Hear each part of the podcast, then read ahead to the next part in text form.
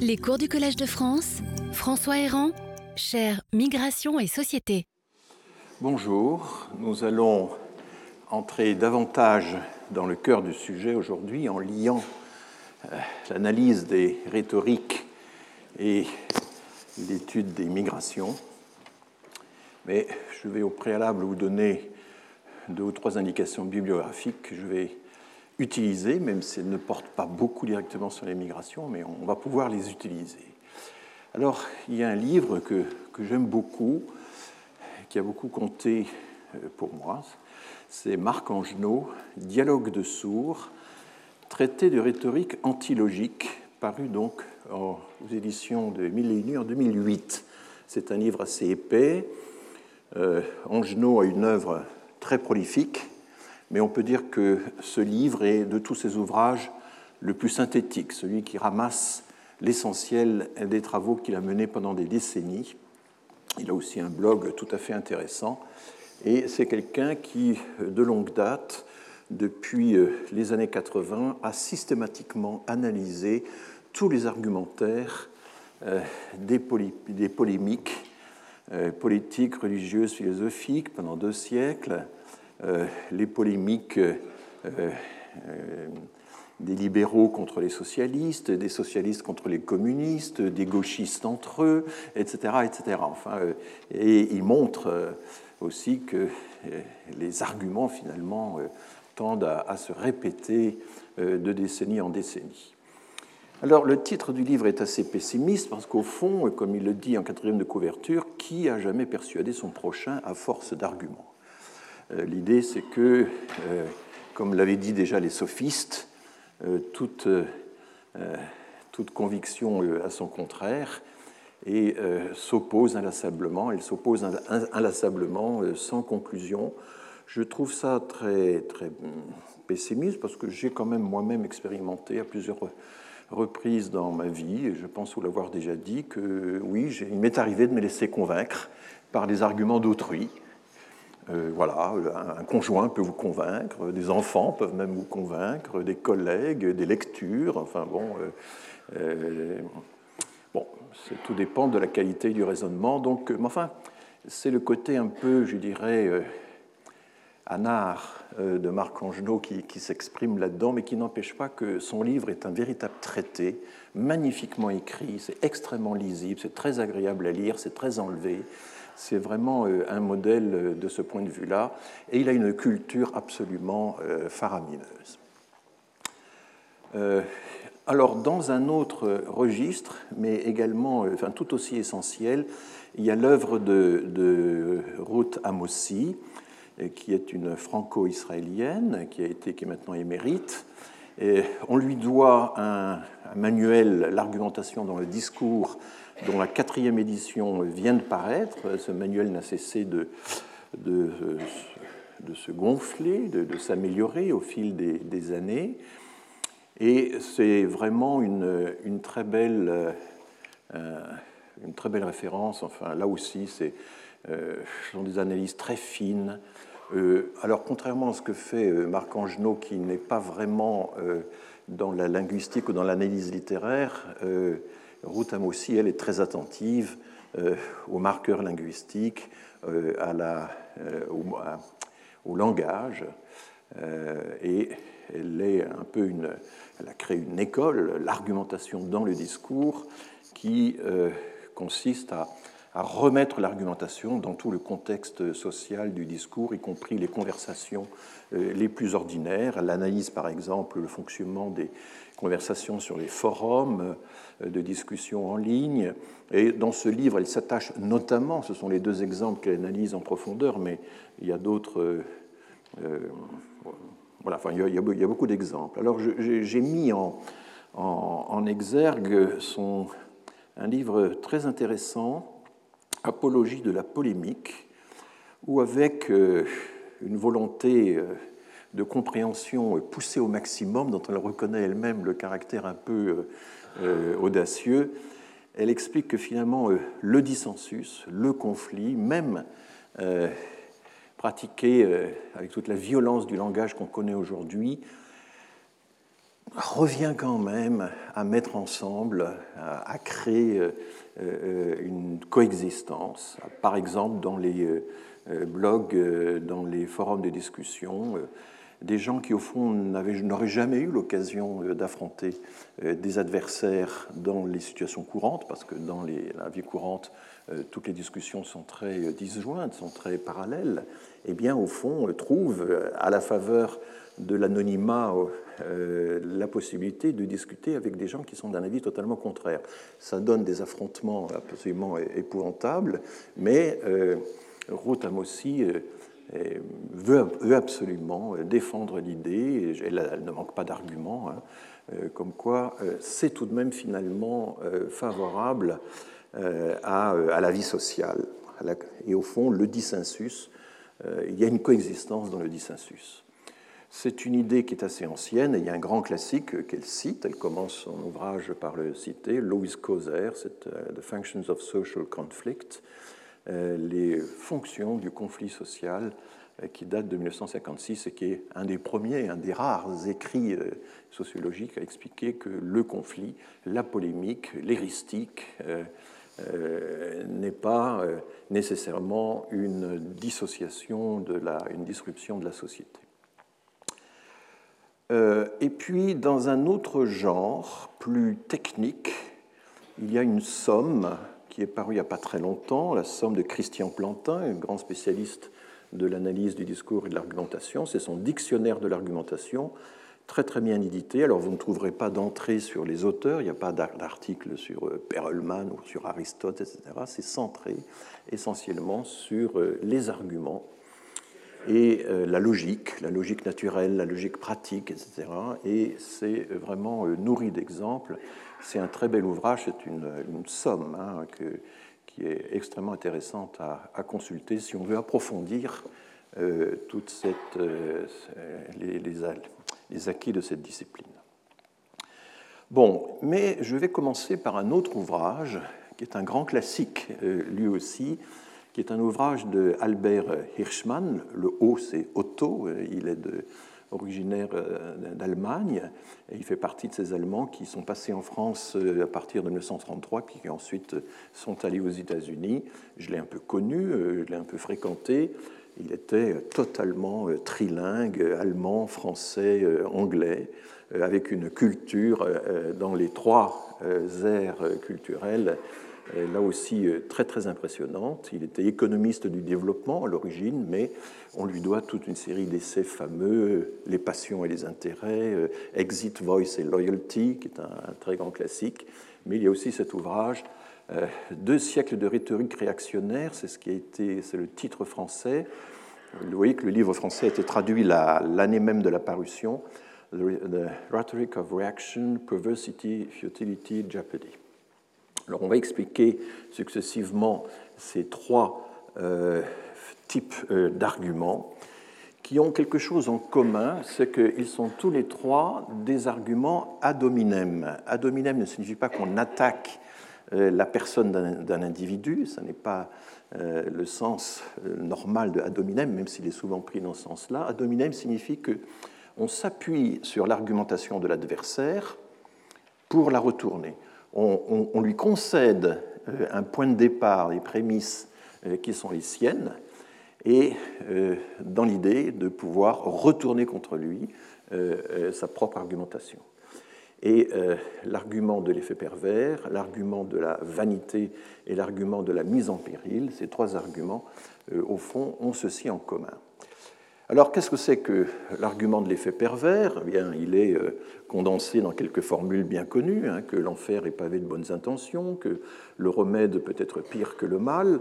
On croit euh, sincèrement euh, faire le bien, on veut, faire, on veut améliorer la société, mais le remède va finalement dégrader la situation au lieu de l'améliorer. Et cet argument, ici au fond le, le, ressort du livre de Hirschman, l'argument a été très utilisé aux États-Unis dans les années 80, sous l'ère Reagan, pour euh, dénoncer euh, la protection sociale, les effets pervers de la protection sociale, les effets pervers de euh, l'État-providence, et notamment les programmes d'assistance qui visent l'immigration. toutes, toutes ces mesures sont soupçonnées d'aggraver la pauvreté, et en fait, Hirschman tout entier, enfin le, livre tout entier d'Hirschman est orienté euh, vers cet objectif, faire en sorte que toutes ces objections contre les réformes sociales, c'est pour ça qu'elles sont très réactionnaires, toutes les, trois arguments qu'on va voir favorisent le statu quo, eh bien essayer d'identifier ces arguments et d'expliquer pourquoi on peut quand même prétendre euh, réformer euh, une société malgré ces arguments.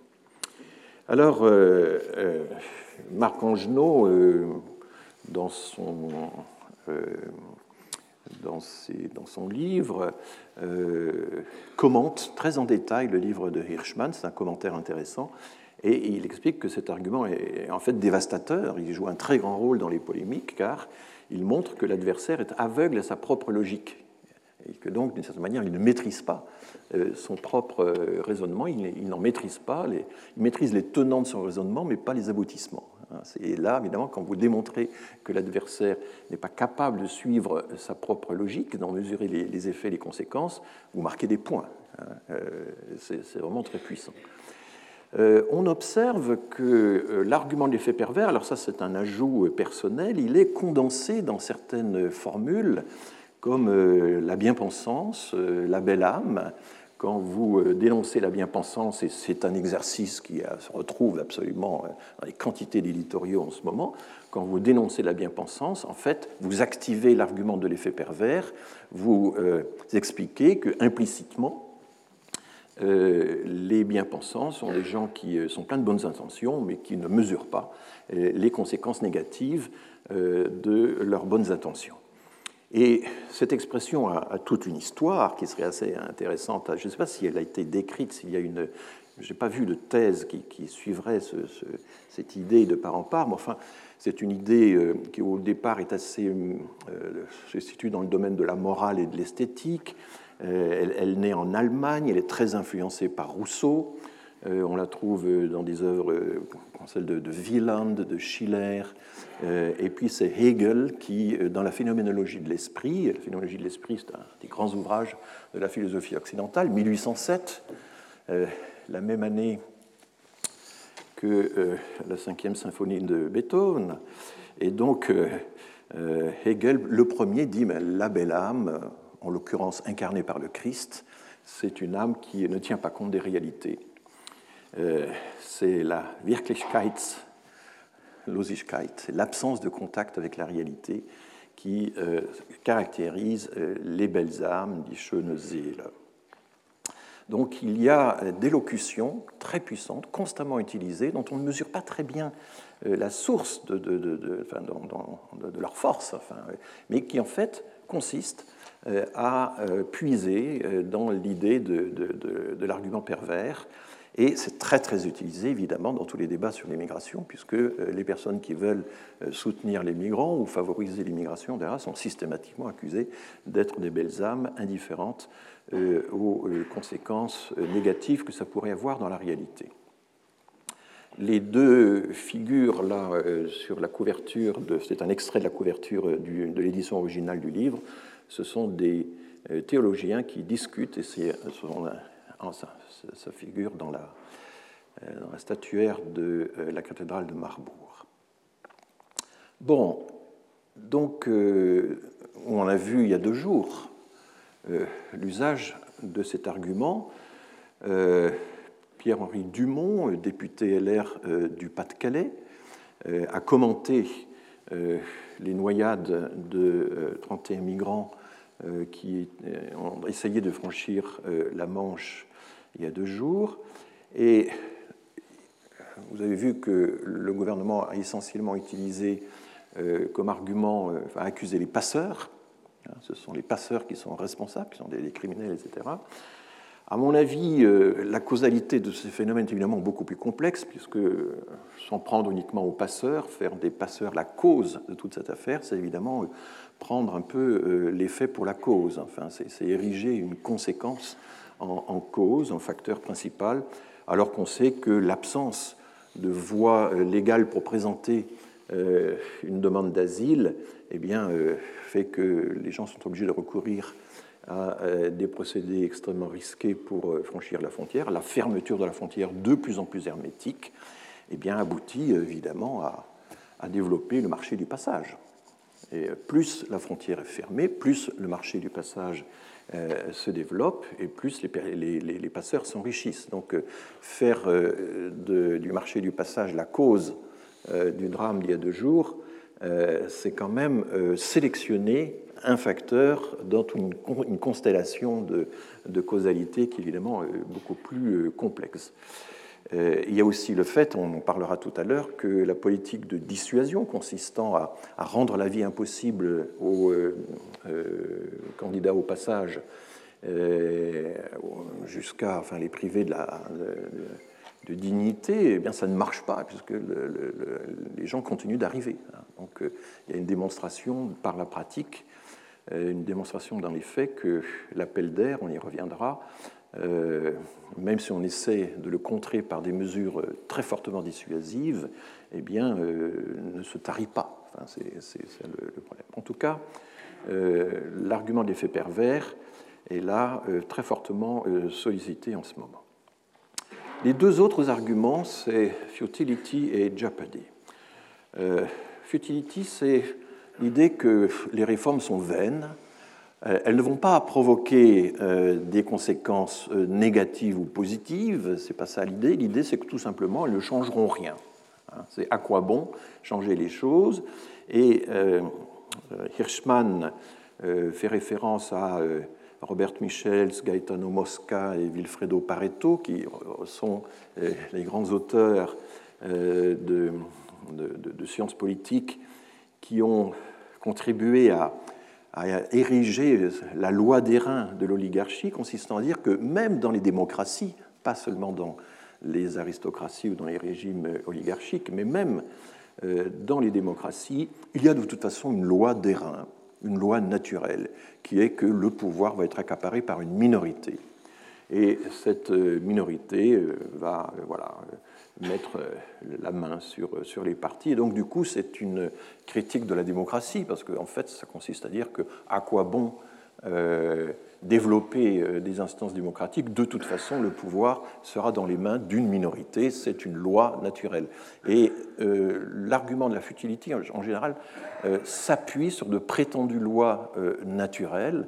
Une autre loi naturelle qui est visée par Hirschman, c'est la loi de Pareto, qui est une loi euh, naturelle de distribution euh, des richesses. C'est l'idée que ben, l'inégalité est naturelle dans les sociétés. chaque fois qu'on observe la distribution des revenus, il y a 80% euh, il y a 20% des gens qui ont 80% des richesses. Enfin, ce genre de répartition-là, c'est dans l'ordre des choses. alors Thomas Piketty a, lutté contre cet argument en expliquant qu'en réalité, les auteurs qui avaient, notamment, et à commencer par Pareto lui-même, qui avait défini cette loi, disposaient de, d'informations beaucoup trop partielles et beaucoup trop restreintes dans, dans, le temps pour pouvoir transformer les régularités qu'ils avaient observées en loi. Et en réalité, quand on étend euh, les données euh, euh, à deux siècles ou trois siècles, ce que fait Piketty. Hein, c'est le travail fabuleux qu'il a accompli avec son équipe, et qu'on fait des comparaisons internationales qui, couvrent tous les continents, ben, on s'aperçoit qu'une telle loi n'est absolument pas vérifiée euh, empiriquement. Mais euh, l'idée que ce ne sont pas euh, les réformes qui vont agir, ce sont des lois naturelles qui vont agir à notre place, que donc il est vain de les modifier. Voilà l'argument de la futility. On en a euh, alors un autre exemple fameux que, commente assez longuement Hirschman, c'est la fameuse œuvre d'Alexis de Tocqueville, L'Ancien Régime et la Révolution, dont la thèse est assez paradoxale et qui consiste à dire que finalement la Révolution française n'a pas changé grand-chose elle n'a pas changé grand-chose, parce qu'en réalité, l'œuvre de, centralisation, d'unification euh, de l'État était déjà bien en marche sous l'Ancien Régime. Euh, Tocqueville le documente avec euh, des archives nationales et locales. Et au fond, la Révolution, ça a été une agitation un peu, un peu théâtrale dont on aurait pu se passer avec tous ces malheurs, toutes ces conséquences. Et évidemment, c'est une critique ravageuse de la Révolution, puisqu'elle consiste à dire qu'on aurait pu s'en passer. Hein. Il y a aussi l'argument contrefactuel qui euh, interviennent dans cette euh, démonstration. Donc, euh, voilà, la révolution était quelque chose d'assez vain par rapport à ces, objectifs. On allait vers la centralisation, on allait vers l'égalisation, de toute façon, sous l'Ancien Régime. Mais j'observe que, par exemple, on a un argument typique de futility dans le domaine des migrations, qui était très porté par le courant euh, transnational ou transwestphalien, consistant à dire, ben, avant la crise migratoire de 2015, qui est un peu démentie par faits, euh, toute cette vision des choses, consistant à dire, mais écoutez, les migrants de toute façon franchissent les frontières, les États sont impuissants à euh, contrôler un mouvement mondial qui ne fait que se développer de, mobilité, et donc du coup, fermer les frontières est vain, puisque de toute façon, ils se déplaceront. Euh, il y a euh, tout à fait une composante de euh, futility dans, dans cet argument.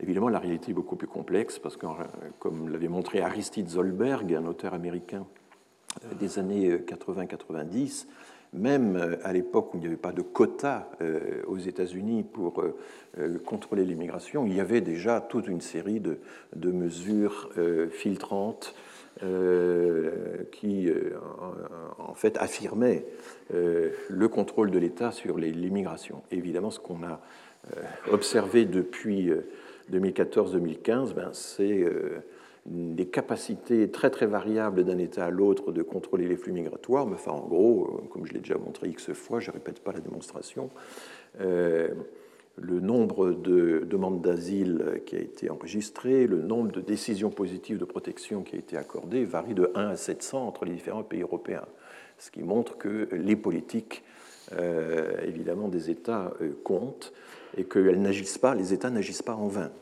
Euh, voilà, on peut le regretter, on peut le regretter, ce n'est pas le problème. Hein. L'idée ici, c'est de pouvoir identifier le type d'argument qui est, utilisé et, dans un second temps, le confronter à ce que l'on sait de la réalité. Alors, jeopardy. Jeopardy, c'est un mot étrange. Il vient du vieux français jeu parti. Et le jeu parti, c'est un, jeu partitionné, c'est un jeu divisé, euh, où ce que l'un gagne est perdu par l'autre. Jeu parti, c'est aussi le nom qu'on donnait à des joutes poétiques euh, des troubadours qui alternaient des, arguments dans des poèmes sur la beauté des femmes, etc. Enfin, c'était, euh, et ça a pris le sens d'un jeu risqué. Et du coup, Jeopardy a fini par signifier en anglais, en anglo-normand, euh, mise en péril. Le fait de mise en péril. Et là, l'idée, c'est que les réformes mettent en péril ce que nous avons déjà.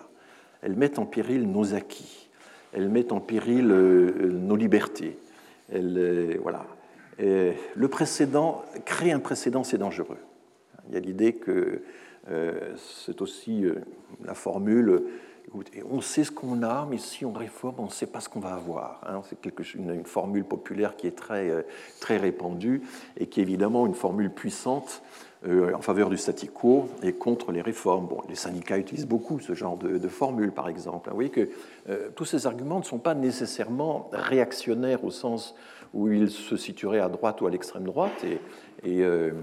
Hirschman insiste beaucoup euh, là-dessus. Il explique qu'en réalité, réactionnaire, c'est en réaction à. Hein. C'est un peu au sens étymologique qu'il euh, utilise le mot réaction dans le titre de son ouvrage. Et on a là encore des expressions populaires, des adages qui ont euh, cette puissance extraordinaire, n'est-ce pas, de pouvoir cristalliser ces arguments et que l'on peut comme ça utiliser. Il ne faut pas lâcher la proie pour l'ombre. Euh, un tien vaut mieux que deux, tu l'auras. Hein. C'est quand même un argument de prudence très fort. Et euh, Angenot, dans ses nombreuses analyses des polémiques du XIXe siècle, s'est intéressé par exemple à toute la rhétorique euh, gauchiste, très réformatrice, n'est-ce pas, mais qui était contre la démocratie qui trouvait que la démocratie était dangereuse parce qu'elle donnait la parole à tout le monde, y compris à la masse paysanne du pays. Et évidemment, ce qui s'était passé avec les plébiscites de Napoléon III euh, tendait à, renforcer euh, cette idée. Et donc, il y a des critiques de la démocratie qui sont extrêmement fortes à gauche, hein, qui étaient très très fortes à gauche euh, pendant tout le XIXe siècle. Mais des critiques à droite aussi. Un exemple fameux, c'est cette cet auteur autrichien euh, passé en, Angleterre, euh, Friedrich Hayek, qui, en 1944, tout jeune, écrit The Road to Serfdom, la route vers la servitude, et qui explique que dès qu'on s'éloigne d'un régime de pleine liberté, dès qu'on commence à avoir un petit peu de planification étatique, un petit peu de protection sociale, ça y est, c'est liberticide et c'est la fin de nos libertés. Donc il y a un côté euh, euh, argument de la pente glissante euh, dans cette histoire, mais il y a aussi l'idée que voilà, nous sommes, gardons l'état de choses tel qu'il est actuellement et n'essayons pas de construire des, des institutions qui risquerait de limiter nos libertés. Et Hayek, au début, l'ouvrage d'Hayek n'a pas eu une très grande influence, mais euh, plus tardivement, notamment euh, sous l'ère Reagan et sous l'ère Thatcher, il a connu un formidable regain euh, de succès lié à cette critique de la, de la protection sociale, de l'État-providence, etc., comme menace pour les libertés. Alors, Hirschman ne euh, fait pas de l'argument de la pente glissante un, argument à part dans sa typologie. Il considère, et il est critiqué pour cela par Angenot, il considère que l'argument de la pente glissante est un sous-ensemble euh, de euh, l'argument de la Jeopardy.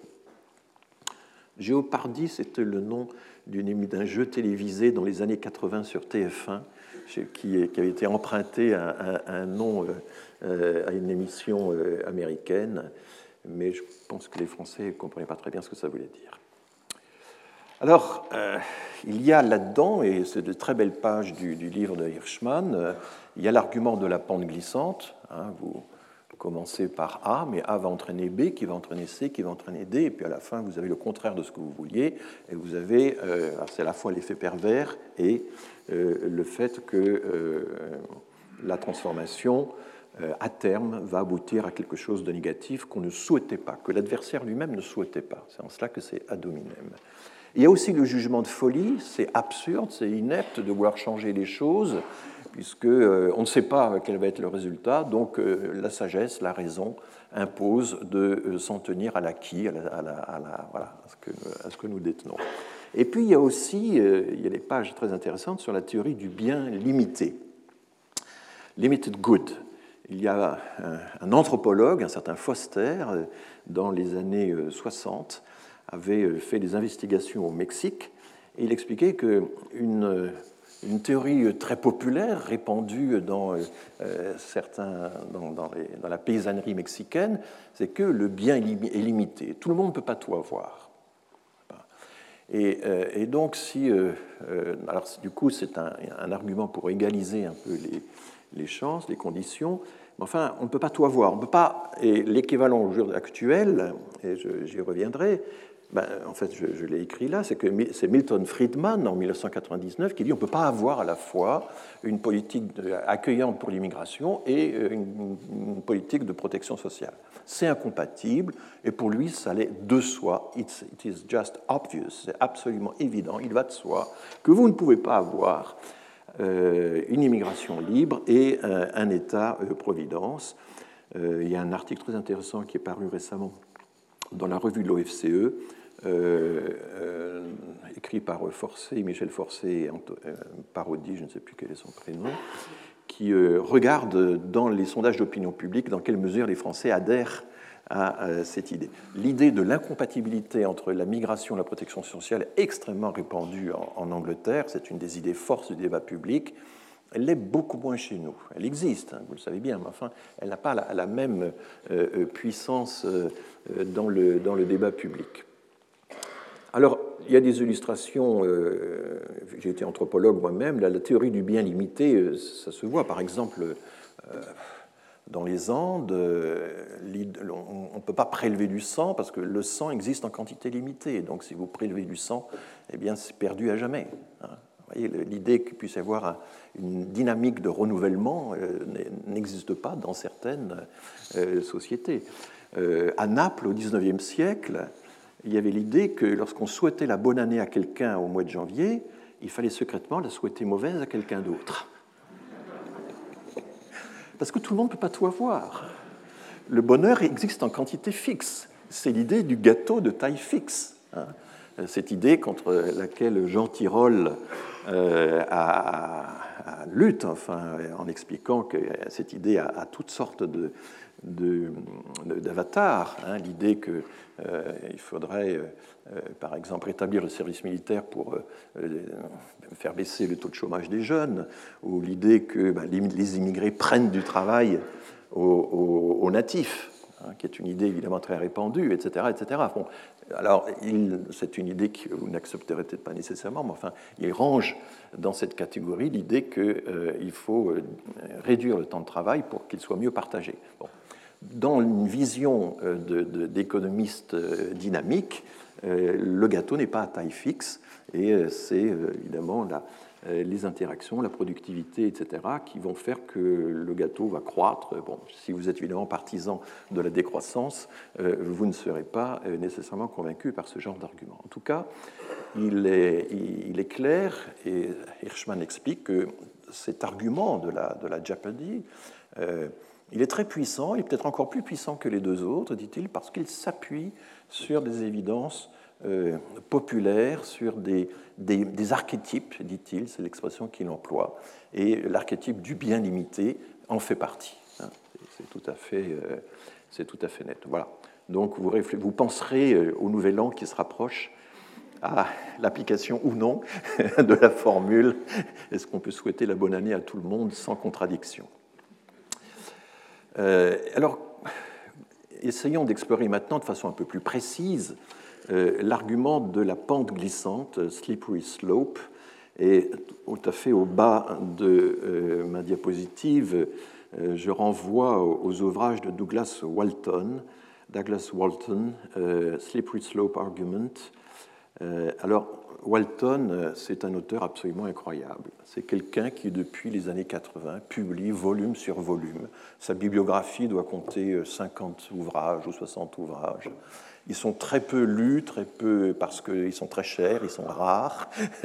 La plupart de ces ouvrages coûtent 150 euros quand on essaie de les procurer. Je n'en ai lu que quelques-uns, je l'avoue, mais il est un des premiers à avoir systématiquement euh, étudié un à un tous les types d'arguments. Donc euh, il y a par exemple l'appel à la peur, hein, scare tactics, argument that appeal to fear and threats, qui on appelle à la peur et aux menaces. Euh, il a écrit un, livre sur l'effet pervers, un livre sur l'argumentation ad baculum, c'est-à-dire la, menace, celle qui, manie le bâton, etc. etc. Ce sont des ouvrages extraordinairement précis et documentés et nourris d'exemples. Et, et, en particulier, ce que fait Walton, ce n'est pas de condamner systématiquement l'usage de tous ces arguments, c'est de préciser les conditions dans lesquelles ils peuvent être valides, car il y a des occasions où ces arguments peuvent être valides. L'argument de la peur, agiter une menace, etc., ça peut être valide à certaines conditions, et Walton explique de façon euh, étonnante parfois comment, euh, selon lui, euh, il y a plusieurs critères qui permettent de dire si oui ou non tel argument qui en appelle aux émotions, il est un des premiers à avoir expliqué que l'appel aux émotions a quelque chose de rationnel, qu'il n'y a pas une stricte séparation entre l'appel à l'émotion et l'appel à la raison, qu'en réalité, ces choses-là sont beaucoup plus imbriquées euh, qu'on ne le croit. Donc, euh, c'est un auteur auquel j'aurais pu consacrer euh, à lui seul deux ou trois diapositives, mais il faut aller à l'essentiel. Alors, l'argument de la pente savonneuse, encore appelée la pente fatale, dans l'analyse rhétorique, il a une appellation un peu mystérieuse, c'est l'argument de direction. Euh, c'est-à-dire que euh, c'est un argument qui dit, bah, écoutez, si euh, vous faites les choses comme vous, vous souhaitez, ça va inévitablement aller dans telle direction. Et c'est une direction qui n'est pas nécessairement mauvaise, ça c'est l'argument de l'effet pervers, c'est une direction unintended, qui n'est pas nécessairement voulue ou prévisible, Sauf qu'on peut toujours, euh, à un certain moment, soupçonner quelqu'un euh, d'avoir des intentions malignes, de, dissimuler euh, un agenda, comme on dit, d'avoir un agenda caché. Et il n'est pas aveugle, il n'est pas irresponsable, il a peut-être une intention manipulatoire. Et là, c'est le grand art des syndicats, par exemple, de soupçonner chez les dirigeants d'institutions des agendas cachés. Et telle et telle mesure va peut-être le prélude à euh, quelque chose qui, à la fin, va euh, bah, va mettre à mort la fonction publique, par exemple, ou des, choses de ce genre. Donc je donne des exemples d'applications. Hein, Est-ce que la PMA, ça ne va pas finalement nous conduire à la GPA est-ce que si vous légalisez des, drogues douces, ça ne va pas aboutir à la légalisation des drogues dures? On légalise le cannabis, mais est-ce que ça, est-ce qu'ensuite on ne va pas légaliser euh, le, je ne sais quoi, le, crack euh, finalement à la fin ou le, bon, euh, il y a aussi, euh, c'est toujours ce même argument de la pente glissante, l'idée que si on commence à reconnaître des orientations sexuelles autres que les orientations sexuelles euh, euh, duelles habituelles, eh bien, toute cette zone grise qu'on est en train d'installer à la limite des deux sexes va brouiller complètement la dichotomie des genres. C'est la peur, la panique que, provoque la théorie, la dite théorie des genres. Euh, c'est vraiment un argument de la pente glissante. Mais il y a aussi euh, l'idée que si on commence à s'intéresser trop près aux discriminations raciales, on va racialiser la société, on va détruire la République. Euh, voilà, si on, individualise, les rémunérations, c'est la porte ouverte à la privatisation de la fonction publique, etc. etc. Enfin, nous, sommes environnés d'arguments de la pente glissante parce que nous essayons de prévoir les conséquences des euh, différentes mesures ou des différentes pratiques. Euh, voilà. donc, le problème, c'est que c'est un raisonnement probabiliste. Il y a une catastrophe qui est probable, mais d'une certaine manière, elle est probable, mais en même temps, elle est certaine. Alors, c'est évidemment pas, très logique, donc on peut parler d'un sophisme, parce que le problème, c'est que le pire n'est pas sûr. Alors, Hirschman évoque euh, cette chose-là, il dit ben, en fait, il faut observer, il faut voir, il faut mesurer les effets, il faut y aller progressivement, il faut comparer, etc. Mais l'idée que la catastrophe est sûre, évidemment, en elle-même, n'est pas rationnelle et il y a quelque chose de, sophistique euh, là-dedans. Voilà un peu le. Alors continuons. Ce qui euh, rend l'argument de la pente glissante, là encore, très puissant, c'est qu'il est, se nourrit de métaphores très répandues on est là dans le domaine de, la doxa, des endoxa, hein, des, évidences partagées, dont euh, Aristote avait, parlé, vous en souvenez. Donc, euh, du coup, il y a toute une série d'expressions populaires qui sont extrêmement euh, utilisées. L'argument du petit doigt dans l'engrenage, hein, on met le doigt, mais enfin la main il va y passer, puis après ce sera tout le bras. donc, il vaut mieux ne pas mettre le doigt dans l'engrenage.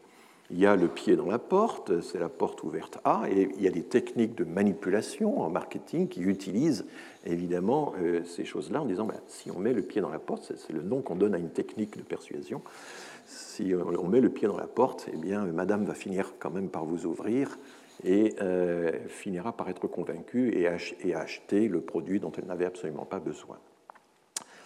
Euh, il y a la jolie métaphore du détricotage. Vous êtes protégé votre épi, finalement, euh, tout ça se détricote, et à la fin, vous vous retrouvez euh, nu comme Job. Comme Job, bon, c'est encore un autre argument. Les Allemands appellent l'argument de la pente glissante, ils l'appellent Dambruch-Argument, l'argument du, barrage, l'argument de la digue. C'est l'idée que voilà, il y a des mythes comme ça qui existent dans les Pays-Bas. Hein, le petit enfant qui va sauver tout le village parce qu'il réussit à mettre le doigt sur la fissure dans la digue et pendant toute la nuit gelée, etc., il maintient quand même le doigt sur la fissure et c'est ça qui sauve le village. Il a réussi. Alors il y a des métaphores comme ça chez Aristote, hein, dans, sa la politique d'Aristote. Il l'idée de la corruption un régime se corrompt, et il y a une analogie que fait Aristote entre les petites fissures qui commencent à apparaître dans un édifice démocratique, aristocratique, etc. Et il faut être attentif aux moindres dérives pour euh, ne pas euh, se laisser euh, surprendre par l'ampleur du changement qui, commence de cette façon. Voilà. Et puis la spirale, évidemment, est une autre image. Donc vous voyez, toutes ces images sont très fortes, nous les utilisons tout le temps et elles, entrent en, elles permettent enfin de, de, fonder, en tout cas d'étayer de, euh, des arguments euh, qui finalement sont des arguments très conservateurs, hein, l'idée qu'il ben, ne faut rien changer, puisque sinon on risque de, courir à la, de proche en proche à la catastrophe. Alors tout ceci communique avec toute une constellation de euh, métaphores, dont certaines ont connu, qui étaient très très anciennes, dont certaines ont connu un, un regain assez étonnant récemment. il y a la contagion, il y a la gangrène, il y a la corruption, il y a, enfin, voilà. Mais il y a aussi des figures qui, elles, sont beaucoup plus euh, guerrière ou stratégique, l'invasion progressive, alors ça c'est beaucoup appliqué évidemment euh, à l'immigration, à l'islam, à l'islam, etc. Euh, ce qui se passe à travers un burkini sur une plage, ben, un burkini c'est un uniforme d'une société qui nous combat et de proche en proche, la plage va voilà, reculer vers l'arrière et envahir tout le territoire. Enfin, on a des arguments comme ça contre le, Burkini, qui était tout à fait euh, de ce type-là euh, lorsqu'avait éclaté la fameuse, fameuse été euh, de la querelle du, du, Burkini, avec des variantes assez, voilà, dont certaines ont des effets un, peu savants. Alors il y a des images plutôt guerrières, il y a des images empruntées à la mythologie, il y a aussi des images très naturalistes. Les effets, quand vous citez un effet, ben, ça a l'air assez scientifique, hein, c'est du quasi scientifique naturaliste, l'effet boule de neige, l'effet papillon, ce qui se passe là-bas, euh, quelque part, de façon totalement aléatoire, l'autre bout du monde, peut avoir un effet chez nous. Alors ça, évidemment, c'est des turbulences difficiles à prévoir. Et puis le fameux appel d'air dont euh, nous avons déjà parlé. Bon, essayons de regarder un petit peu actuellement dans les, une partie des, débats publics sur l'immigration. Euh, nous avons affaire à une sorte de grand récit migratoire auxquels euh, les démographes, euh, les chercheurs, les statisticiens, les économistes, etc., doivent faire face. Ce débat, il est partout. Hein. Les chercheurs ne sont pas les seuls à traiter de ces questions-là. Nous sommes dans une arène où il y a tout le monde, les essayistes, les journalistes, les polémistes, les associations, euh, les simples citoyens, les blogueurs, euh, les, enfin voilà. Et donc euh, on est dans l'arène au lion, si j'ose utiliser cette métaphore. Et qu'est-ce qu'on peut faire, n'est-ce pas, par rapport à, ce, à cela? Alors je, je, résume un peu ce, le grand récit qui est peut-être beaucoup plus, plus ramifié, peut-être plus complexe. Tous les éléments ne sont pas nécessairement alignés dans ce récit, mais enfin, grosso modo, il y a quand même l'idée que les démographes sont aveugles sur ce qui se, passe. Il y a une mise en cause euh, des données euh, qui est, très forte. Il y a un procès actuellement de l'INED contre Zemmour, hein, puisque Zemmour a accusé l'INED de fausser sciemment les données. C'est quand même une atteinte à l'honneur professionnel qui est forte. Hein. Moi, j'en avais été victime moi-même de la part de Zemmour déjà il y a quelques années. Euh, bon, je ne sais pas si un procès est la meilleure façon de réagir, parce que je pense que les procès en diffamation donnent une tribune supplémentaire aux personnes en question, même si elles sont condamnées. Hein. Ça, c'est, ce qu'on pourrait appeler l'effet Zemmour, justement. Euh, alors, deuxième thème, euh, depuis 30 ans, alors c'est toujours depuis 30 ans, et il y a eu un, assez bel article dans Le Monde il y a quelques années qui faisait le tour de toutes ces expressions. Depuis 30 ans, tout va mal. Depuis 30 ans, euh, euh, donc le discours décliniste euh, se cale sur cette période, mais ça fait 20 ans qu'on dit depuis 30 ans. Hein. c'est ça qui est assez amusant. Mais 30 ans, ça veut dire beaucoup, quoi. Hein. c'est, voilà, c'est comme 7 ans de malheur ou je ne sais quoi. Donc euh, la France est incapable de réduire les flux depuis 30 ans, alors, euh, y compris sous l'ère Sarkozy. Alors ça, c'est le discours d'extrême droite qui essaie de montrer que Nicolas Sarkozy, qui avait fait des promesses sur le contrôle de l'immigration, n'a pas pu les tenir. Alors, pourquoi, comment, qu'est-ce qui, euh, est-ce que c'est par incompétence, par faiblesse de la volonté, est-ce que c'est par, par trahison, par, enfin, c'est assez intéressant de voir les imputations psychologiques que cette littérature met dans le cerveau de Nicolas Sarkozy Bon, je crois qu'il a déployé beaucoup d'efforts, mais je me souviens qu'un jour, euh, j'étais à l'Assemblée nationale et je répondais à une demande de, convocation des parlementaires. Et il y avait euh, Claude Goasguen qui était là. Vous savez que Claude Goasguen, député de Paris, est, une des victimes du Covid. Hein. Il, a, il, a, disparu il y a, un an à peu près. Et Claude Goasguen prend la parole et dit Depuis 30 ans, on n'a aucune politique migratoire. Il n'y a pas de politique migratoire en France. Alors là, je lui ai dit, écoutez, je suis un peu surpris quand même, parce que euh, je me souviens très bien qu'à l'époque où Nicolas Sarkozy avait élaboré toute une politique euh, qui se voulait très cohérente, la politique d'immigration choisie euh, au lieu d'une immigration subie, la réunion dans un seul ministère, ministère de l'immigration, de toutes les politiques, de toutes les administrations susceptibles de, de, connaître de l'immigration, etc. Enfin, il y avait quand même il y a eu un effort tout à fait réel pour mettre en cohérence la politique migratoire, etc. Bon, il y a eu ces efforts envers Calais, etc. Et il me répond devant tous ses collègues républicains Oh, c'était du théâtre. Bon, donc j'étais assez, assez surpris, je ne m'attendais pas à une telle, une telle réponse.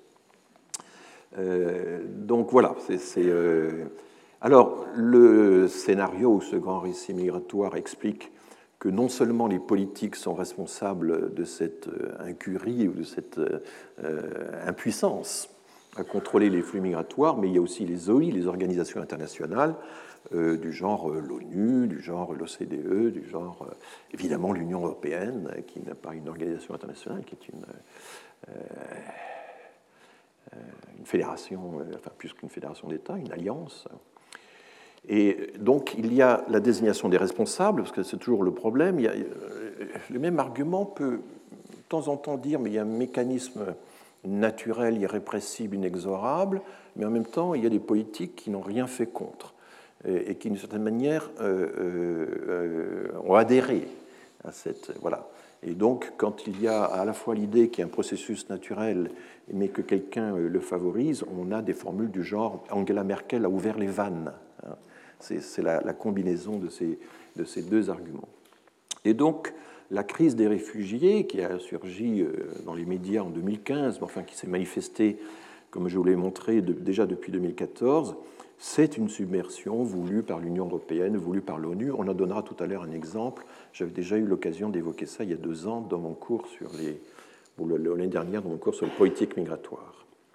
Bien sûr, entre dans ce récit, et faut pas s'en étonner, la violence de l'islam radical, les attentats, euh, tout ce qui évidemment euh, bouleversé l'opinion publique et euh, créé évidemment un, sentiment de, crainte qui ensuite peut s'étendre, s'élargir évidemment de façon inconsidérée. Mais enfin, on verra tout à l'heure la question de l'amalgame ou pas d'amalgame. C'est quelque chose de il y a une dimension rhétorique dans, cette chose-là qui est intéressante. Et puis, à la fin du récit, il y a l'idée qui est maintenant euh, euh, qui est en vogue, l'idée qu'il y a un remplacement. Alors, il est grand parce que parce que c'est toute une civilisation qui en remplacerait une autre. Hein. Donc la théorie du grand remplacement, elle a trois étages. Hein. Elle a une composante qui se veut purement de constat démographique, en comparant les taux de natalité, euh, les pourcentages de, personnes d'origine migratoire dans certaines communes, etc. Euh, donc quelque chose qui se veut du constat. Deuxième étage, c'est un remplacement de civilisation, c'est l'islam qui va supplanter la tradition judéo-chrétienne. Et puis le troisième étage, c'est le complotisme. Tout ça, c'est voulu. Tout ça, c'est voulu. C'est notamment un plan organisé, une submersion organisée par euh, des euh, organisations internationales qui veulent diluer les identités nationales dans un, vague, un grand cosmopolitisme. On en verra tout à l'heure des, exemples. Et donc, du coup, les remèdes, euh, ben, il faut lever tous les verrous juridiques, les conventions internationales, les traités, etc., qui empêchent de stopper les flux migratoires. Il y a aussi l'idée qu'il y a quand même quelques nouveaux venus dont on ne pourra pas qu'on ne pourra pas éviter, mais il faudra leur imposer l'assimilation dès le départ. Je rappelle que l'assimilation dans le droit français, ça, existe uniquement pour l'accès à la nationalité, mais on ne demande pas l'assimilation pour euh, l'accès au séjour. L'accès au séjour, c'est des problèmes d'insertion, d'intégration, etc. Et, euh, mais là, et ça c'est une idée qui figurait déjà dans euh, les discours qu'avait fait Nicolas Sarkozy quand il avait commencé euh, sa campagne en 2016, sa campagne de, reconquête de la présidentielle, c'est lui qui avait dit il faut dès l'entrée au séjour, il faut qu'on impose euh, l'assimilation, le devoir d'assimilation, et que les gens s'engagent à s'assimiler. C'était un peu le. Donc j'ai évoqué tout ceci dans mon cours sur euh, assimilation et intégration. Et puis, mesure drastique, imposer la rémigration que, assez massivement, pour certains partis, repartent ceux qui n'ont rien à faire chez nous. C'est ça l'idée globale. Bon. Alors, euh, j'avais été frappé, j'avais déjà, j'ai déjà eu l'occasion de citer cette phrase, euh, la position de Marine Le Pen par rapport à la, théorie du grand remplacement. Il y a eu euh, un lieutenant de Marine Le Pen il y a quelques mois qui avait évoqué directement le grand remplacement, et à ce moment-là, les journalistes euh, à mon avis, en, traitant très mal les archives qu'ils pouvaient avoir à leur disposition, se sont dit ah ben, il y a un tournant, pour la première fois, euh, le, Front National admet la théorie du grand remplacement, puis d'autres disaient non, non, Marine Le Pen a toujours refusé cette idée.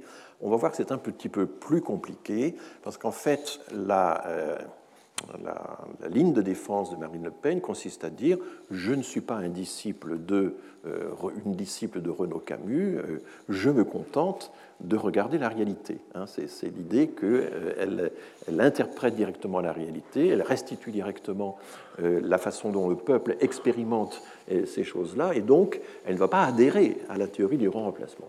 Le concept de grand remplacement, a-t-elle déclaré donc au JDD en 2014, suppose un plan établi. Je ne participe pas de cette vision complotiste. Je pense de manière plus pragmatique que l'immigration est utilisée depuis 30 ans par les grands milieux financiers pour peser à la baisse sur les salaires avec une grande efficacité, si j'en crois les derniers chiffres. Bon, ce n'est pas du complotisme, mais c'est quand même, euh, vous voyez que c'est un peu flou tout ça, c'est quand même une utilisation par euh, une certaine plutocratie finalement euh, de, de l'immigration. Et plusieurs de ces lieutenants, comme Nicolas Bay par exemple, expliquaient que le grand remplacement n'était pas une théorie mais un constat démographique. Il suffit, je n'ai pas besoin, avait dit M. Bay, je n'ai pas besoin de lire les statistiques de l'INSEE, je sors dans la rue, je prends le bus, je prends le métro et je vois euh, ce que je constate, c'est donc euh, un argument qu'on a déjà évoqué. Alors évidemment, si vous faites ça entre la gare du Nord et la gare de l'Est, vous n'aurez pas tout à fait la même vision que si vous vous promenez à Chamonix, par exemple, ou euh, en Vendée, où vous avez 3% d'étrangers et pas 23% comme dans certains départements. Mais le problème, c'est qu'en 2015, quand a surgi la, crise euh, des réfugiés, euh, interviewés à ce sujet sur RTL le 4 septembre 2015, Marine Le Pen déclare L'Union européenne nous avait dit dans les années 50 qu'elle voulait qu'on accueille 150 millions d'étrangers. C'est une politique qui est portée par l'Union européenne depuis des décennies. Donc là, on est dans les tâches complotistes de la théorie du remplacement, très, très clairement. Et interrogé par des journalistes qui étaient très intrigués, qu'est-ce qui se passe Dans les années 50 déjà, les années 50, je rappelle que l'Europe existait à peine. Hein, euh, euh, et on voulait qu'on accueille 150 millions d'étrangers. Bon, j'ai reconstitué, j'ai remonté la filière, et j'ai déjà expliqué ça euh, l'an dernier, donc je fais vite. Mais en gros, 15 ans plus tôt, son père avait déjà fait une déclaration tout à fait équivalente, et cela vient du fameux rapport de l'ONU sur les migrations de remplacement, qui date de 2000, de mars 2000, euh, et qui euh, donc contenait toute une série de scénarios sur la question de savoir est-ce qu'en misant uniquement sur les migrants, on peut rajeunir la population, rétablir l'équilibre entre les générations et à la fin, il y avait un scénario qui n'essayait pas seulement de stopper les baisses de population active ou les baisses de population tout court, mais qui essayait de figer, de bloquer le ratio du vieillissement, le, ratio de dépendance ou le ratio de soutien, on peut le, calculer. Donc le rapport numérique entre les générations. Alors ça, c'est impossible, parce que dans toutes les sociétés du monde, la part des personnes âgées progresse partout.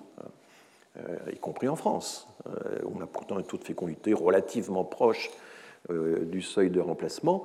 Donc l'idée qu'on pourrait bloquer le vieillissement au sens démographique du terme, c'est-à-dire l'augmentation relative de la part des personnes âgées, c'est impossible. Et l'ONU avait montré que euh, ce scénario était contrefactuel, qu'il était absolument impossible, en misant uniquement sur des migrants jeunes, de bloquer définitivement le vieillissement, d'empêcher que la part des personnes âgées augmente dans la population. Vous pouvez rajeunir un peu euh, la pyramide des âges à la base, vous pouvez en quelque sorte, en introduisant des migrants jeunes, vous pouvez euh, euh, corriger rétrospectivement le taux de fécondité des 20 dernières années, mais vous ne pouvez pas empêcher qu'au sommet de la pyramide des âges, ben, il y a un nouvel étage qui s'est installé, hein, qui, euh, qui, est le prolongement de la vie, et qui finalement s'observe partout, y compris dans les pays du Sud, dans les pays en développement. C'est un phénomène absolument général.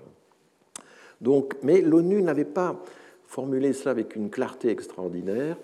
Euh, j'ai publié toute une étude dans un, recueil consacré à l'irrationalité, publié par l'Académie des sciences morales et politiques, euh, sur cette affaire du, grand remplacement. En tout cas, euh, ce qu'on constate, c'est qu'après 15 ans de transmission du père à la fille, il y a eu trois déformations. Vous savez, les messages qui se transmettent comme ça au bout d'un certain temps se, se déforment quand elle dit, euh, on nous avait dit dans les années 50, c'était une projection pour les 50 prochaines années, en fait. Il y a une erreur dans la flèche du temps. Bon, elle a peut-être mal lu les notes qui, lui ont été transmises.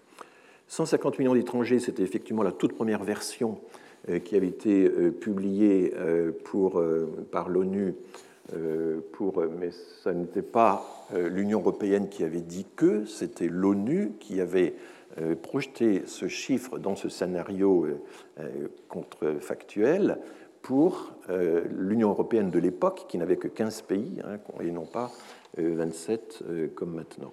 Donc, ça n'était pas l'Europe qui avait décidé que, c'était une projection de l'ONU. Puis l'autre confusion, c'est de croire qu'une projection, c'est un projet. Hein.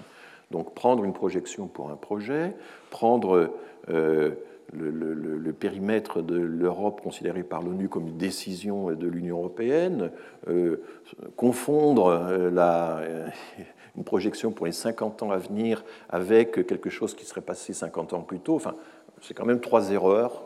Erreur d'acteur, erreur d'action, erreur de temps, enfin ça fait beaucoup dans une seule déclaration de trois lignes, mais j'avais quand même réussi à reconstituer la filiation directe entre les propos du père et les propos de la fille. Et là, on est quand même, euh, on se dit quand même, voilà un parti qui, depuis des décennies, depuis 30 ans, mais peut-être même plus, euh, se spécialise dans l'analyse du phénomène migratoire. Et, comment, enfin, peut-on, avec un tel amateurisme, parler euh, d'un document aussi fondamental que le document de l'ONU sur l'immigration de remplacement?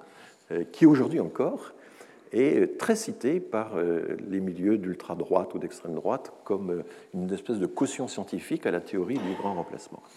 L'ONU avait été un peu imprudent aussi dans la façon dont il avait formulé certaines choses. En tout cas, c'était un raisonnement par l'absurde dont l'ONU disait lui-même qu'il était totalement impossible politiquement.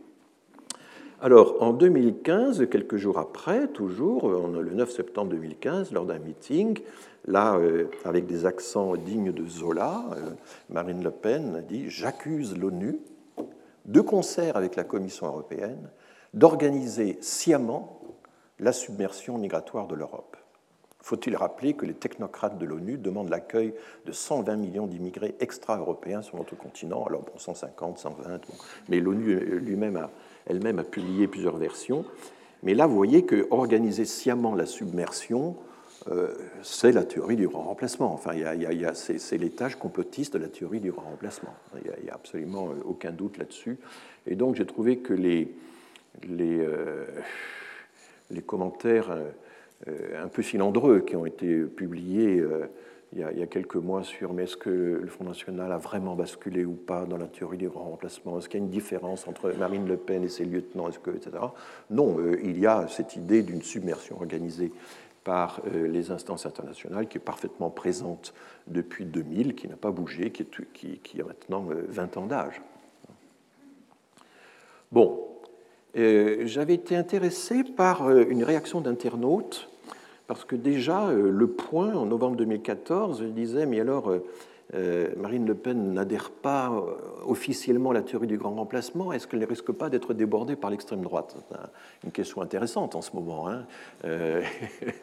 et là, il y a un lecteur avec un langage assez sophistiqué, enfin une certaine tenue de, la rédaction qu'on ne trouve pas toujours, hein, vous le savez, dans les euh, forums des, journaux qui dit mais il n'y a pas un complot au sens restreint du terme, un nombre limité d'acolytes se réunissant en secret autour d'une table pour fomenter une mauvaise action. Vous voyez là, le langage est très relevé. Hein. Mais il y a une connivence extraordinaire entre l'ultra-gauche rêvant d'abolir frontières, passeports et nationalités et la droite mondialiste et ultralibérale souhaitant importer toujours davantage d'esclaves dociles pour pousser les salaires à la, à la baisse. C'est le lobby immigrationniste, c'est pire qu'un complot. J'ai trouvé cette euh, argumentation assez, assez intéressante. Ce n'est pas un complot, c'est pire qu'un complot. Et avec euh, l'idée d'une connivence entre euh, l'ultra-gauche et le monde néolibéral.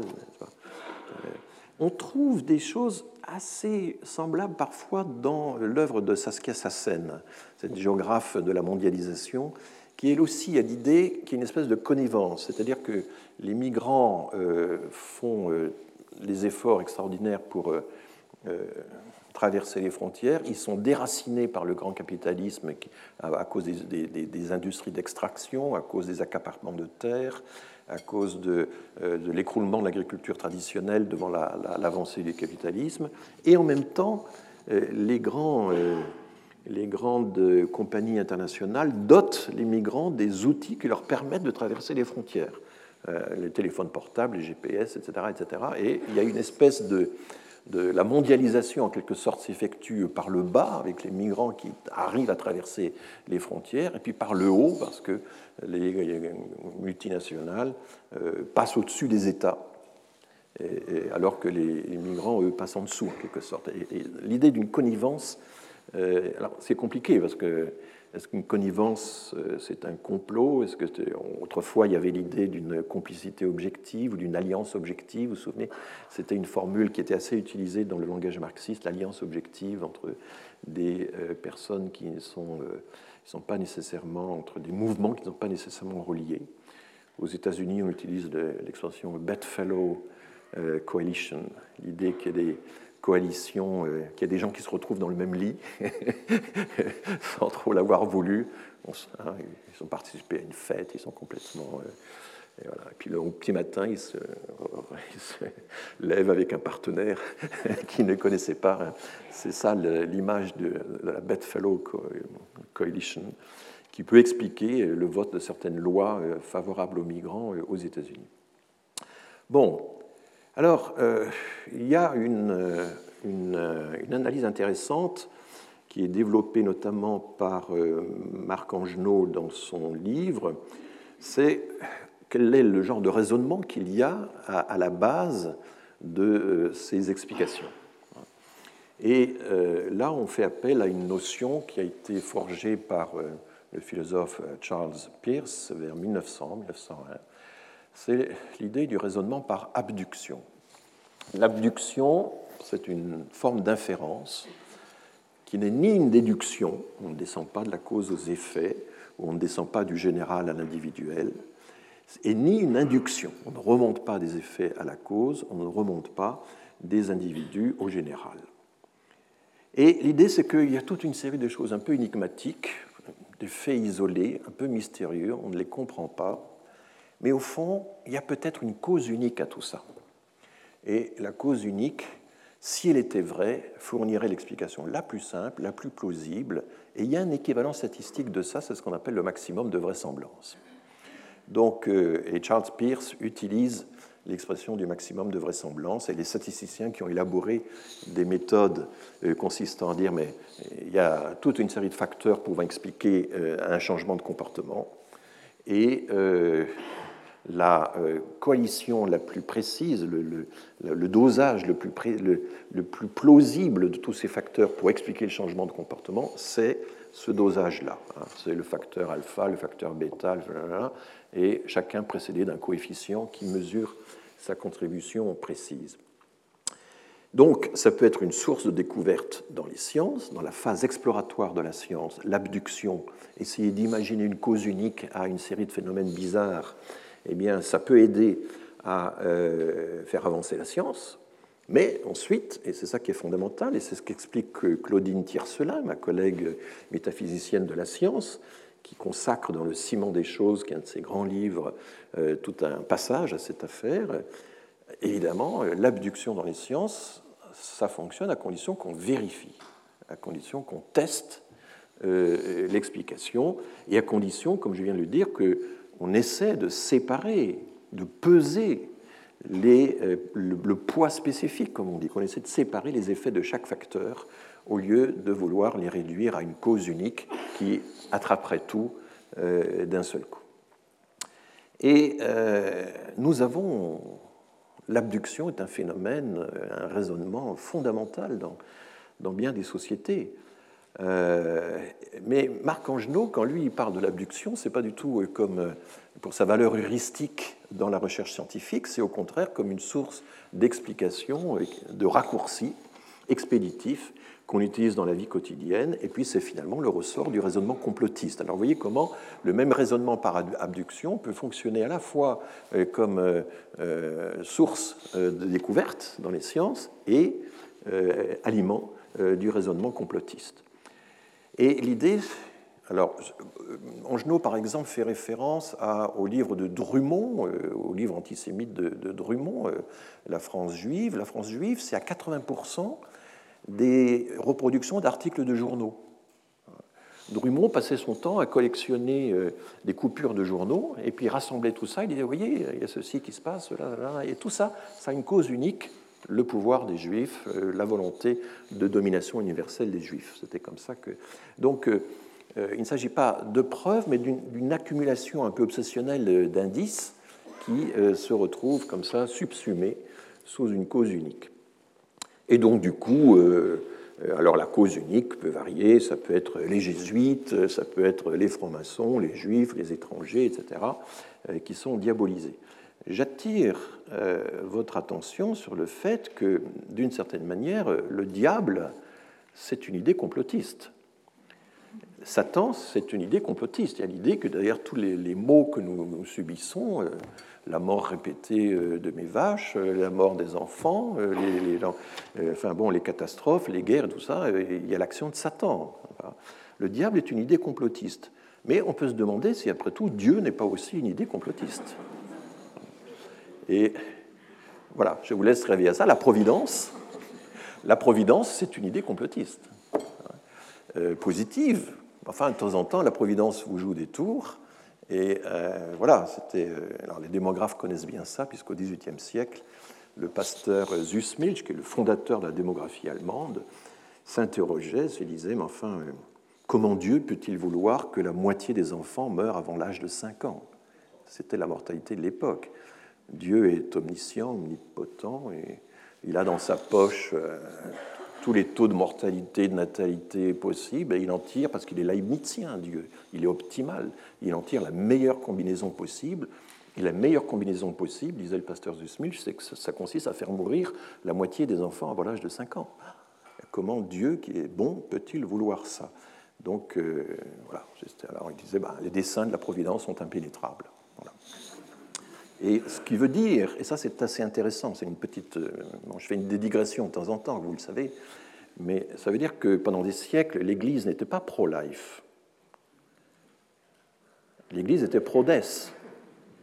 Pendant des siècles, l'Église a parfaitement accepté sans le moindre problème que la moitié des enfants meurent avant l'âge de 5 ans. En France, sous Louis XV, c'était avant l'âge de 7 ans.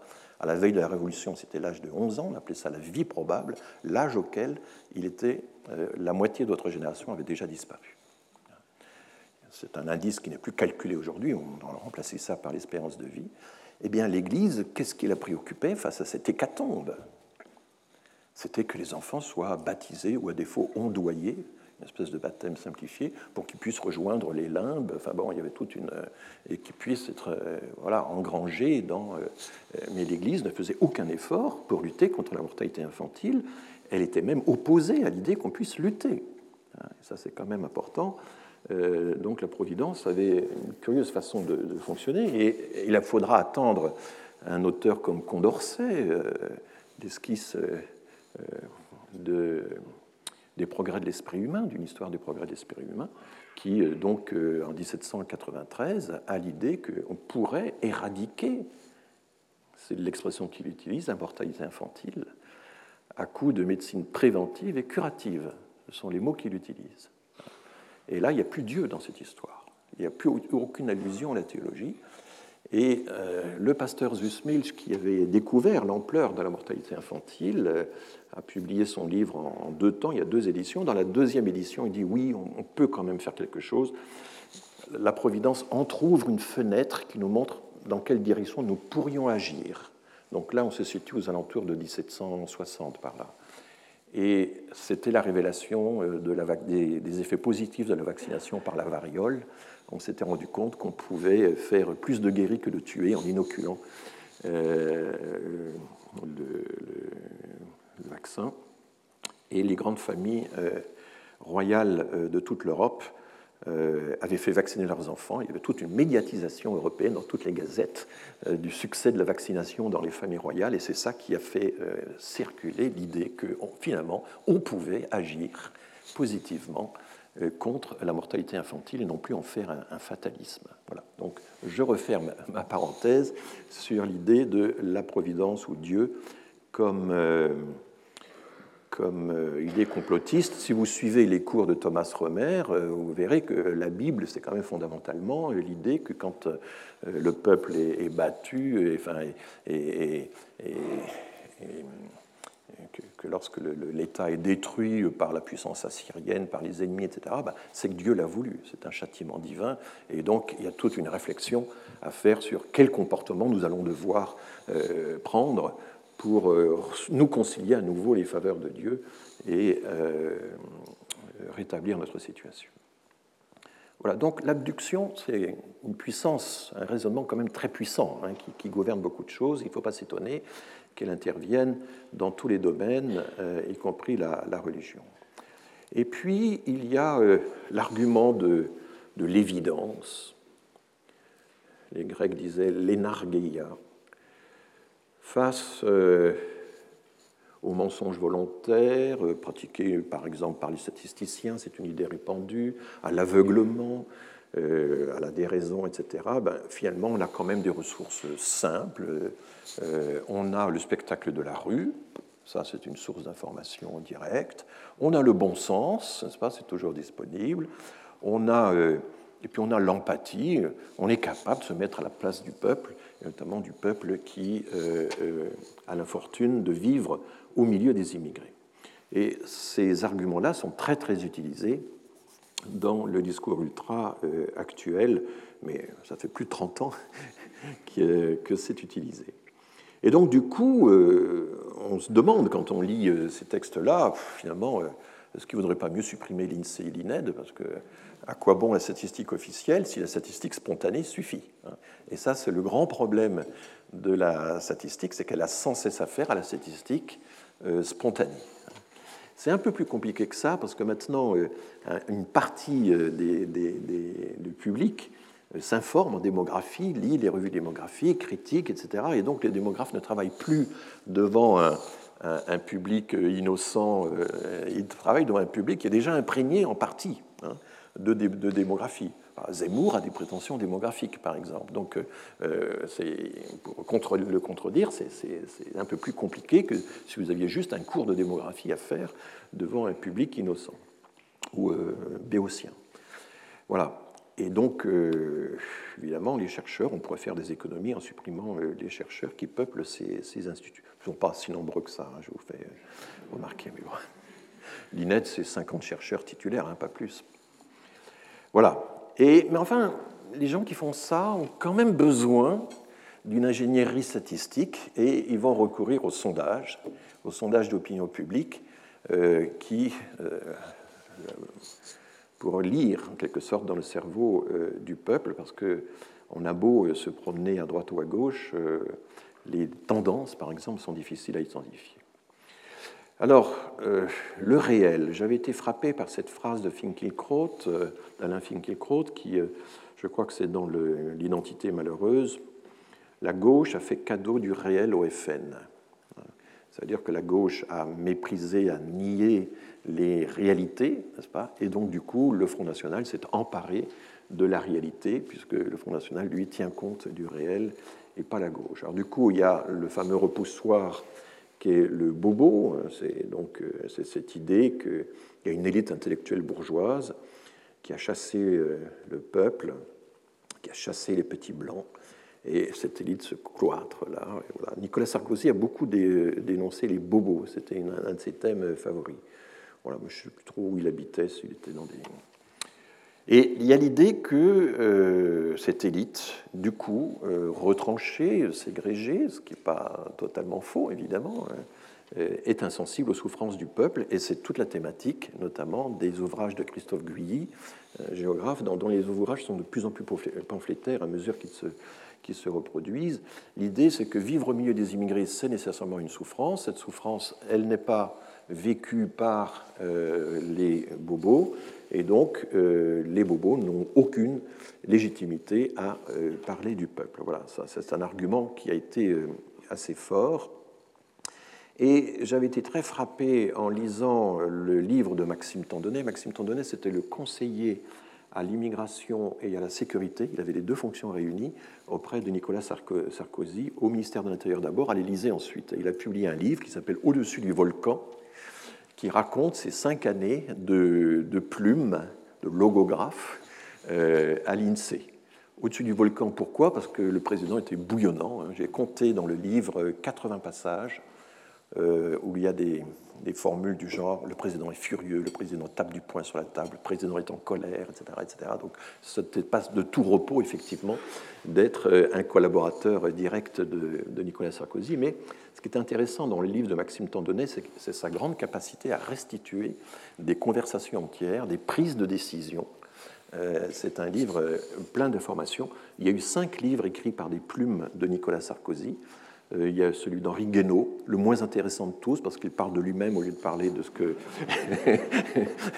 qu'il ce qu'il avait pu voir.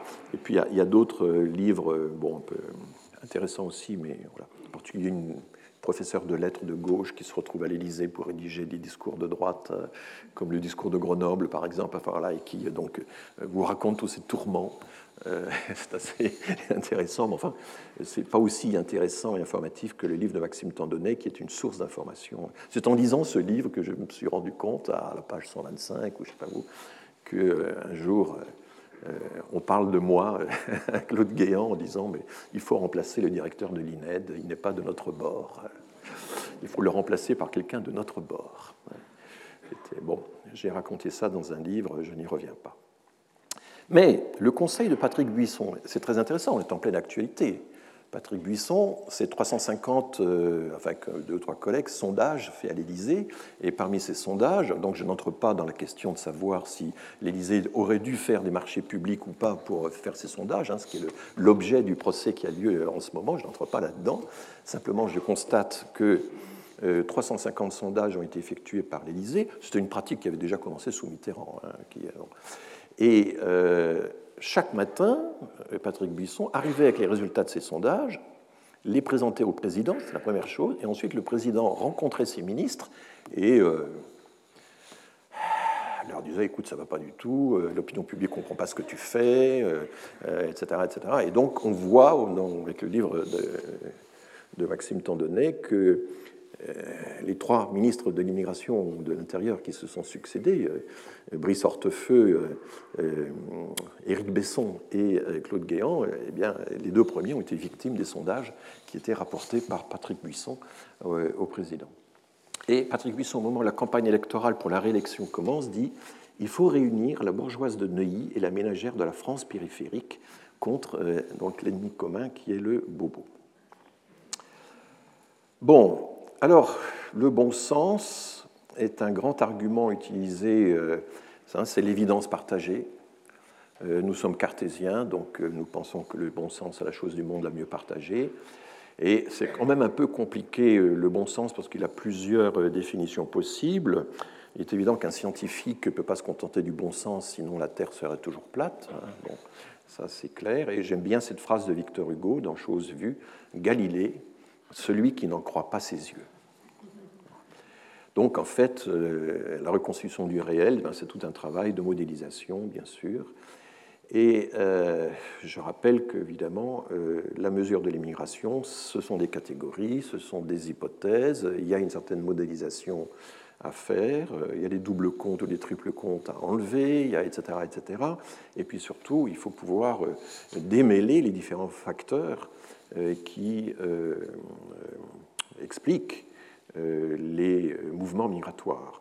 Vous voyez que le bon sens ne suffit pas quand même à remplacer toutes ces opérations intellectuelles qui sont complexes. Alors, est-ce que le logos, est-ce que la démonstration est une affaire d'expérience de preuve ou d'évidence? Et donc, l'évidence, ce n'est pas la même chose que le rassemblement des expériences et des preuves. Euh, il faut relire Descartes euh, sérieusement. Descartes, certes, a dit la chose du monde la mieux partagée, le bon sens est la chose du monde la mieux partagée. Euh, les interprétations divergent sur cette phrase. Certains disent que c'est une phrase complètement ironique, que les gens se flattent de posséder le bon sens, etc. Puis d'autres disent non, non, c'est à prendre au premier degré. Voilà. Et on ne sait pas trop bien ce que veut dire le bon sens à l'époque où Descartes utilisait la formule. Donc il y a déjà. Mais enfin, si on lit attentivement Descartes, il faut. le cartésianisme, ça consiste à exercer son jugement, ça consiste à, pratiquer une méthode, à pratiquer le doute. Ce n'est pas du spontanéisme, hein, ce n'est pas le bon sens. On peut, ne on peut pas se réclamer de Descartes au nom du bon sens. Et là, il y a notamment il y a un livre très intéressant de Rutamossi que je n'ai pas cité, qui est entièrement consacré aux stéréotypes. J'ai oublié de vous le citer tout à l'heure, qui euh, montre à quel point la notion euh, du bon sens, du sens commun, a beaucoup évolué au cours du temps. Quand on lit Aristote, il va de soi que les vérités les plus partagées, mais Aristote oscille aussi avec une autre idée, qu'il y a aussi les vérités euh, euh, auxquels adhèrent les, gens les plus compétents. Donc les vérités les plus partagées ou euh, bon, sont quand même ont une légitimité en soi et que donc l'orateur ou le, rhéteur doit pouvoir miser le plus possible sur ces évidences partagées. Et la notion de lieu commun, de topoi koinoi, le lieu commun en grec, elle était positive, alors qu'aujourd'hui, le lieu commun, c'est négatif. Donc il y a une évolution assez intéressante de la notion de lieu commun qui était positive sous l'Antiquité, qui a été longtemps positive, mais qui aujourd'hui est négative. Et le lieu commun, ça va être des vérités toutes faites, ça va être des stéréotypes, etc. Et vous vous souvenez de la phrase de, Roland Barthes qui disait, mais finalement, euh, Aristote, c'est une philosophie des, médias, c'est une philosophie de la consommation de masse, enfin, les, les, formules assez méprisantes que Barthes avait euh, adressées à la philosophie d'Aristote, à la rhétorique d'Aristote. Angenot euh, consacre des pages extrêmement intéressantes à la question du bon sens, sans doute les pages les plus approfondies, et il montre sur une série d'exemples que le bon sens des uns, c'est souvent l'absurdité des autres. Et euh, par exemple, si vous prenez le débat sur euh, l'avortement, euh, c'est inconciliable. Hein, les positions sur est-ce que l'embryon est un être vivant ou pas, est-ce qu'on peut, etc. Et, donc, ce qui indigne profondément les uns n'indigne pas les autres, et réciproquement. Enfin, et, là, ce n'est pas le bon sens qui va permettre de régler une, une antilogie, une querelle aussi profonde que celle-là. Mais d'une certaine manière, l'immigration, c'est pareil. Est-ce que l'immigration est positive ou négative? On peut effectivement apporter des démonstrations euh, économiques, financières, fiscales, etc., sur le bilan euh, de l'immigration, dont l'OCDE a montré encore qu'il est positif, mais ensuite, si vous entrez euh, dans des, questions plus culturelles, plus sociales, etc., là, les opinions sont complètement partagées et absolument inconciliables. Et ce n'est pas le bon sens qui va vous permettre de, les partager. C'est une série d'autres considérations. Euh, j'arrive euh, bientôt à la fin. Alors, une pratique extrêmement courante, c'est le jugement de folie. Reductio ad dementiam, quand on veut faire chic, argument de l'inanité. Donc voilà, on qualifie l'interlocuteur en qualifiant ses propos de, alors, il y a toute une série de, fous, insensés, déments, délirants, etc., puérils, paranoïaques. Enfin, si on réfléchit bien, c'est très difficile de s'abstenir d'utiliser de tels arguments quand on veut euh, terrasser un adversaire.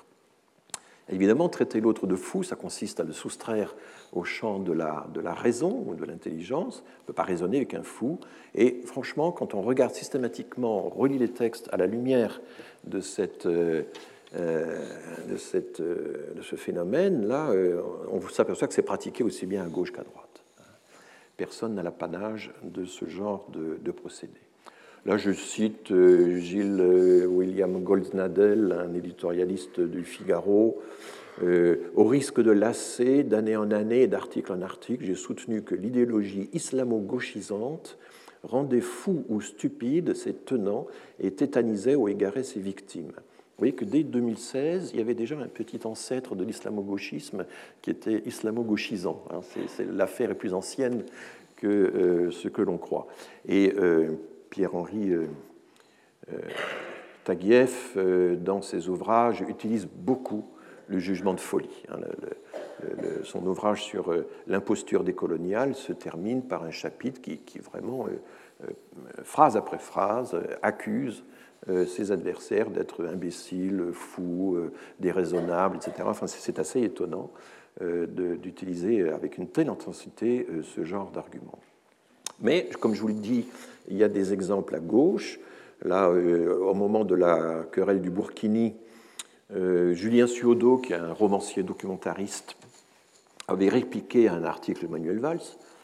Et il dit, ben, en gros, alors je résume l'argument, moi j'enseigne à Philadelphie, et là je peux vous dire qu'aux États-Unis, hein, quand on est de loin, d'en haut, euh, toute cette querelle sur le Burkini, on n'y comprend rien, hystérie collective, obsession, hystérie, monomanie, névrose, psychose, solipsisme, c'est du délire. Je cite, hein, tous ces mots figurent dans, la tribune euh, de Suodo. Et évidemment, on se demande ce que peut valoir une telle argumentation, hein, qui consiste à dire bah, ils sont fous, euh, et donc euh, il n'y a plus à débattre. Hein, voilà. alors évidemment, il y a le procédé consistant à dire quand on voit les choses de loin, de haut, euh, depuis les États-Unis, euh, on est impartial, on est euh, dans la position du, spectateur impartial. C'est le procédé des lettres persanes. bon, mais en fait, c'est quand même. ce n'est pas pour autant qu'on peut traiter de fous ceux qui ont le malheur de ne pas penser comme vous. J'ai cité, mais je crois l'avoir fait dans un des premiers cours, là je n'ai pas vérifié, toute une série de formules consistant à dire que l'accueil en France de 24 000 demandeurs d'asile en deux ans, c'est de la folie, disait Nicolas Sarkozy, que le système de quotas d'accueil d'immigrés avec, euh, pour les pays qui refuseraient une sanction financière, c'est insensé, que l'accord Merkel-Erdogan euh, levant l'obligation de visa pour les migrants turcs, c'est une folie, euh, que l'accueil de réfugiés syriens décidé par les Canadiens, ça c'est Marine Le Pen, pure folie, etc. etc. Donc euh, la vitesse à laquelle on taxe de fou, on soustrait au domaine de la raison l'adversaire est, tout à fait euh, sidérante. Euh, voilà.